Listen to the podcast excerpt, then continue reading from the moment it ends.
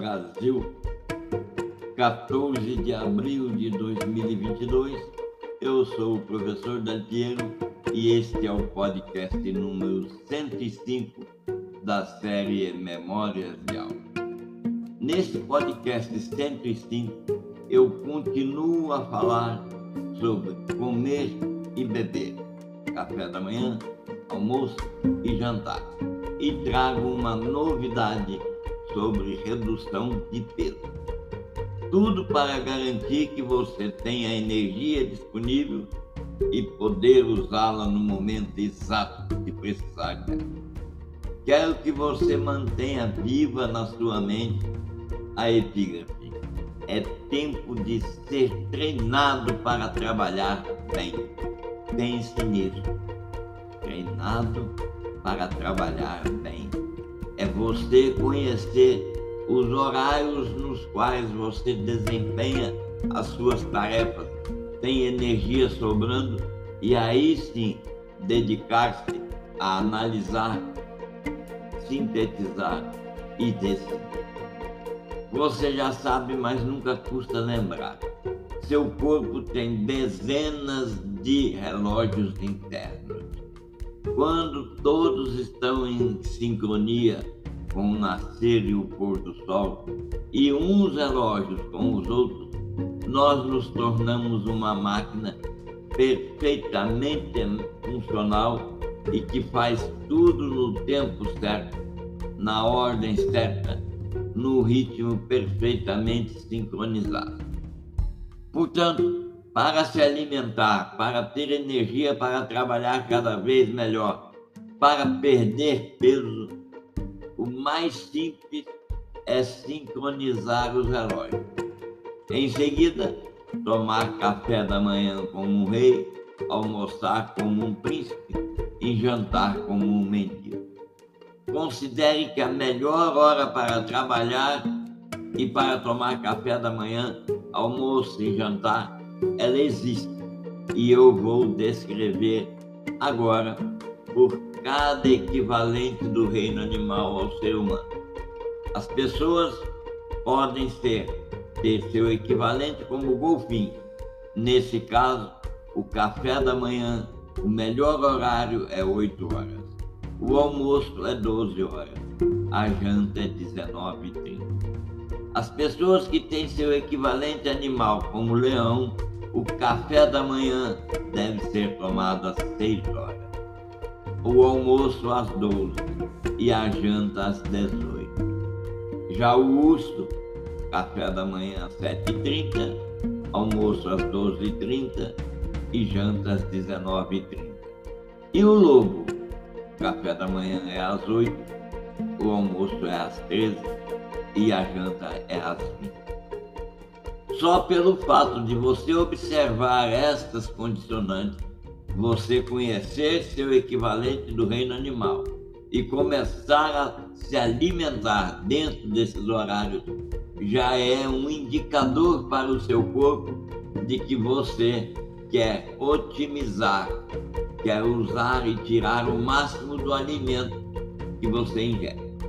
Só isso, e já leva à redução de peso. Agora eu prometi uma novidade e aqui está ela. Para as pessoas que querem reduzir peso rapidamente, eu tenho e trago para você a notícia de que pesquisadores do Cell Institute desenvolveram um composto de queima de gordura chamado fexaramine. Fexaramine. É, escreve-se F-E-X-A R-A-M-I-N-E. Esse composto leva à perda de peso sem efeitos colaterais típicos e já foi testado em modelos animais. Esse composto engana o corpo para reagir como se tivesse consumido calorias e pode levar a um tratamento eficaz para as pessoas que precisam controlar o peso, como por exemplo diabéticos, obesos, e considerar que isso nos Estados Unidos, por exemplo, mais de um terço dos adultos são obesos, é um verdadeiro milagre, porque diminui o gasto com saúde, diminui o risco de complicações, produz e faz com que a pessoa tenha uma vida e uma saúde mais produtiva e se torne verdadeiramente uma pessoa completa em termos de alimentação e energia. Ela harmoniza o que ingere com a produção de energia. Diz o pesquisador-chefe chamado Ronald Evans que esta pílula é como uma refeição imaginária. Ela envia os mesmos sinais que normalmente acontecem quando você come muita comida mais do que o necessário. Então o corpo começa a liberar espaço para armazená-la, mas não há calorias e nenhuma mudança no apetite. Em resumo, é como se você ingerisse um alimento e não faz. Uma refeição imaginária é um termo bem próprio, bem apropriado. Evidente que, sob o meu ponto de pensar e com aquilo que eu conheço até agora, a ingestão dessa pílula deve ser controlada para que você de, evite deixar de comer porque assim você estará também deixando de produzir energia. O laboratório de Evans passou quase duas décadas estudando esse receptor que chama-se parenoide. É uma proteína que desempenha esse papel todo, que libera ácidos biliares do fígado, digere alimentos e armazena gorduras e açúcares. Pense bem, a medicação é uma medicação, a pílula é uma medicação. Portanto, devem e deve ser avaliado a sua ingesta por meio de médico. Agora vamos falar da popular beber, aquele vinho no final da tarde, aquela vodka, aquele álcool que nós, a maioria de nós, quer sempre tomar um pouco para relaxar. Por vários princípios, ela quer fazer uso do álcool de uma maneira controlada. E aí nós temos duas classificações. Beber é um fracasso se a pessoa ficar embriagada, sofrer com uma ressaca terrível e assim vai prejudicar seu relógio biológico mestre, seu fígado e seu trato intestinal. Isso é um fracasso. Se você quer beber de maneira bem sucedida, é deixar de ficar bêbado, reduzir a gravidade das ressacas e causar poucos danos aos seus órgãos e ao relógio biológico. A ciência básica diz isso sobre fracasso e sucesso do ato de beber. Eu não sou de beber, em parte porque sei que o álcool faz com o biotempo sei que ele desajusta todos os relógios e, em outra parte, pelo fato de ser avesso ao consumo de álcool de uma maneira genérica. Quero deixar claro ainda, ninguém precisa ser alcoólatra para causar danos em longo prazo no corpo e desmantelar todos os ritmos circadianos. O uso crônico, definido, por exemplo, como duas doses por dia, é suficiente para prejudicar o relógio mestre e, por extensão, os outros 100, 150 relógios menores que funcionam em horários cuidadosamente sincronizados e calibrados em todo o corpo. Nós temos um relógio mestre e mais de 100 relógios acessórios. Alguns cientistas encontraram o número de 152. O álcool danifica, desajusta o horário de todos esses relógios. Nós podemos até pensar em limitar o consumo de álcool a quatro drinks no máximo por semana. Agora, se você pesquisar, você vai encontrar números bem maiores. O que nós queremos é que cada pessoa compreenda que a ingesta de álcool afeta os ritmos circadianos e é bom se precaver para evitar que isso aconteça. Qualquer pessoa, qualquer pessoa com um risco de doença de trato gastrointestinal, de fígado, imunológica, com depressão, mal-estar contínuo, deve se abster completamente. Beber em excesso estilhar seu relógio biológico interno e o corpo vai demorar um bom tempo para consertá-lo e ajustá-lo. Como já expliquei, o nosso corpo é cheio de relógios biológicos. O álcool confunde esses relógios.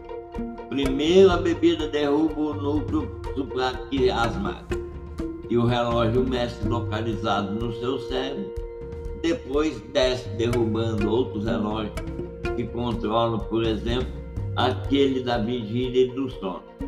Beber à noite suprime a liberação de melatonina. Pense bem, evita a, a liberação de melatonina. Em três noites, metade dos indivíduos que tomam uma bebida servida como um placebo e uma outra metade que bebe vodka uma hora antes de dormir, de dormir, no caso da melatonina, salivar, aqueles que beberam vodka teve essa, essa melatonina reduzida em 19%. Basta um drink para sofrer uma redução drástica na melatonina. E esse estudo foi feito na Universidade Brown, nos Estados Unidos, que monitorou o sono de 29 homens e mulheres saudáveis com 20 e poucos anos ao longo de 10 dias. O resultado é trágico. Beber uma hora antes de dormir reduz a produção de melatonina. A digestão é afetada de uma maneira grosseira. E aqui eu vou ser palavras duras. O seu segundo cérebro, que é o sistema digestivo, quando se ingere álcool, fica burro. Ponto. Isso é a simplicidade da verdade da ingesta de álcool para o sistema gastrointestinal. O intestino não sabe quando deve cumprir a função de liberar proteínas e enzimas, e o vazamento intestinal ou síndrome do intestino permeável é um efeito desagradável o revestimento bacteriano do intestino também não consegue servir como barreira. E assim, vírus, bactérias, toxinas vazam para dentro e para fora do intestino, causando inchaço, gases, inflamações, doenças de pele, alergia, fadiga e dores articulares. E o fígado nem pensar o fígado tem um relógio próprio libera proteínas e moléculas de acordo com aquele relógio. Entretanto, se você usa o álcool, você está alterando esse relógio e vai fazer com, seu, com que seu fígado perca o ritmo e cause dano no sistema gastrointestinal. Tem pessoas que preferem dizer eu uso uma dose de uísque para pegar no sono, ou tomo uma cerveja para pegar no sono. Um cérebro entorpecido pelo álcool fica preso no sono de ondas profundas sem conseguir entrar no sono. A maioria das pessoas que fazem isso, eu deixo aqui uma receita importante conhecida de antigos e de novos em alguns países do Mediterrâneo e do Oriente Médio. Trata-se de fazer o chá de banana. A maioria das pessoas sabe que bananas contêm magnésio. O que a maioria não sabe é que a casca tem três vezes mais magnésio do que a fruta. Como o magnésio ajuda a acalmar os nervos o chá de banana é a bebida perfeita para dormir. Como é que faz isso? Uma banana madura, duas, duas xícaras e meia, três xícaras de água fervente, lave a banana e coloque, tira as pontas, né? Que aquela parte ali não é. Não carrega casca suficiente, não retira a casca. Corte a banana na metade, coloque as duas metades da banana em água fervente e deixe ferver por 10 minutos. Coe o chá, se desejar, adicione mel, se desejar e puder, mel ou canela antes de beber. E você vai ter o sono Bom, dito isso, eu quero transferir para vocês todo o conhecimento necessário para que você, se escolher beber, tenha o melhor horário para beber.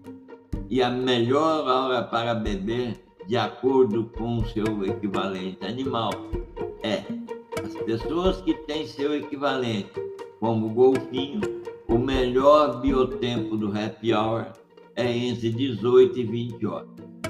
Já o leão é entre 17 e 30 e 19 e 30. O urso, o biotempo do happy hour é entre 18 e 30 e 20 30. E o lobo de 19 às 21. Se eu puder e vou poder, porque eu falo aqui nesse podcast, deixar uma mensagem, eu te digo: nunca tome álcool, nem para pegar no sono, nem para se animar, nem para fazer ficar mais ousado ou para relaxar. O álcool é o maior motivo de desastres humanos comportamentais e de toda sorte de alteração nos relógios biológicos que o ser humano possui. Você já sabe, mas não custa lembrar são mais de 450. 150 infernos que cuidam de todo o funcionamento biológico e outros tantos externamente que cuidam, desde a questão de energia cerebral para o seu cérebro produzir decisões espetaculares, até o momento do descanso e o momento da crononutrição. Pense nisso e fique conosco, porque o próximo podcast está espetacular. Ele vai falar sobre trabalho. Qual é o melhor horário para se trabalhar? Qual é o melhor horário que cada tipo, cada cronotipo tem para afiar, manter afiado a sua mente e todos os seus conhecimentos? É sobre isso o nosso podcast. Eu aguardo você. Muito obrigado.